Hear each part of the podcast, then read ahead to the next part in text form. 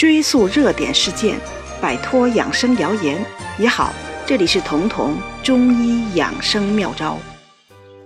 夏天天气热，很多人都喜欢吃冷饮、喝冰水，但是有的人只要一吃冷饮、一喝冰水，马上就咳嗽。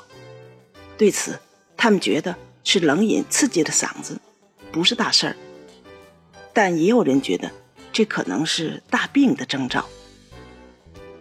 为什么吃了冷饮就会咳嗽呢？从中医讲，是因为冷饮冰附了阳气，这是最伤身的。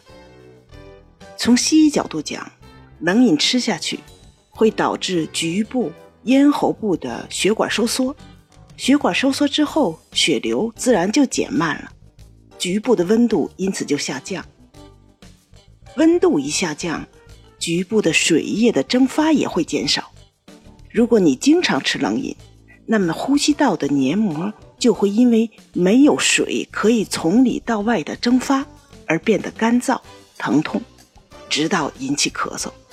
而且大家也有这个经验，吃冷饮之后的咳嗽一定是干咳，而久而久之，全身的对水液蒸发的能力也会下降，由此就会造成阳虚的体质。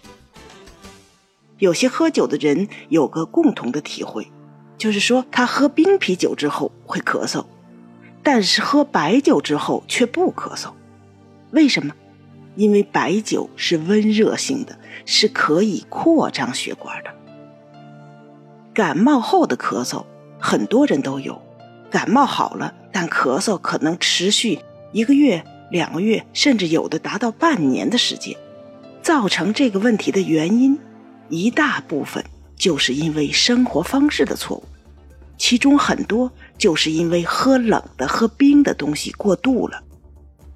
那么，对于这种咳嗽，首先不是去找什么止咳药，而是要尽快的忌掉所有的冷饮、冰饮，同时用温热的药物才能止咳。前不久，我的同学。也是中日友好医院中医呼吸科主任张淑楠教授，就用这种办法治好了一个男歌手的咳嗽。这个歌手咳嗽到了唱几句就会被咳嗽打断的程度，他甚至为此准备取消已经安排好的演唱会了。而他就有一个喝冰啤酒的习惯。针对他的这个问题。张淑楠主任当时给他开的药是小青龙合剂，这是一个中成药，它是从《伤寒论》小青龙汤中演化过来的，是中成药的制剂。这张方子里面是麻黄、桂枝、细辛、干姜，都是非常温热的药。而且张大夫还嘱咐这位歌手说：“你不仅要吃这个温热的这个小青龙合剂，而且要一定忌掉冰啤酒。”如果你非喝酒不可，那也行，那就喝温过的白酒。结果，这个歌手遵照张主任的嘱咐执行了三天之后，就是说他喝了三天的这个小青龙合剂，同时忌掉了三天的冰啤酒，困扰他很久的这个咳嗽，居然明显减轻了。又吃了几天中药，同时又忌掉了冰啤酒。他终于可以完整的唱下一首歌了，不会再因为在半截被咳嗽打断。如果你也咳嗽的很严重，感冒好了咳嗽持久不愈，而且吹点冷风遇点冷空气就加重，你也可以用小青龙合剂，或者说用通宣理肺丸，这两个都是治疗感冒的中成药里面性质温热的。而这种情况是绝对不能用清热的办法的。有个治疗咳嗽药物的广告语说：“咳嗽总不好，可能是肺热。”在这里，我们必须郑重的纠正一下，这个广告语是一个绝对的错误，对大家是个误导。因为时间持续很久、病情很长的咳嗽，一般都已经是虚寒性质的。这个时候，如果你还辩证为肺热去吃清热的药，只会加重咳嗽，让这个咳嗽咳嗽的时间更长，持久的不愈。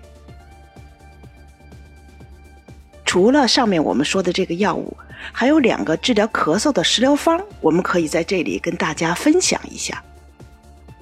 一个是花椒蒸梨，梨就是雪梨、鸭梨都可以，只要是那种汁水比较多的梨就行。把这个梨的核去掉，然后挖去核的那个部位呢，搁上二三十粒的这个花椒，就是我们做饭用的那个花椒，同时再加一点冰糖。再把这个梨放在锅里蒸上半小时，之后连汤带梨一起吃掉。花椒是温性的，梨是滋润的，正好化解了虚寒的咳嗽。还有一个偏方是姜丝柿饼，就是生姜，二十克左右吧，把它切成丝儿。然后再买来柿饼，把这个切成丝儿的姜丝塞在柿饼里面，然后放在一个小碗里，放锅里一起蒸半小时左右。这个时候柿饼就软了，姜的那个滋味也沁进了这个柿饼里。然后你连着姜，或者是你实在吃不了这个姜，你吃这个已经沁进姜味的柿饼也可以，因为姜也是温热性的，而柿饼就是说柿子。中医讲是有收涩效果，而所有的久咳、长驱不愈的这种虚性咳嗽，都是需要用药物来收敛的，帮助你去 hold 住的。所以姜丝柿饼既能散寒，又能通过收敛来止咳。今天我们来回答一下评论区里大家常问的一个问题：阳虚的人能吃阿胶吗？回答是可以吃。因为中医的阴阳是一个互相影响的关系，阴是阳的基础，阴相当于一个燃烧的蜡烛下面的蜡烛，火苗是这个阳，所以阳虚的人如果真想把阳补上去，你的蜡烛一定要足够，你的火苗才能旺。从这个角度上说，阳虚的人应该在补阴的基础上补阳。比如大家都知道的金匮肾气丸是一个经典的补阳的药，但是它的组方就是在补阴的六味地黄丸的基础上加了肉桂和附子，所以阳虚的人要从补阴开始。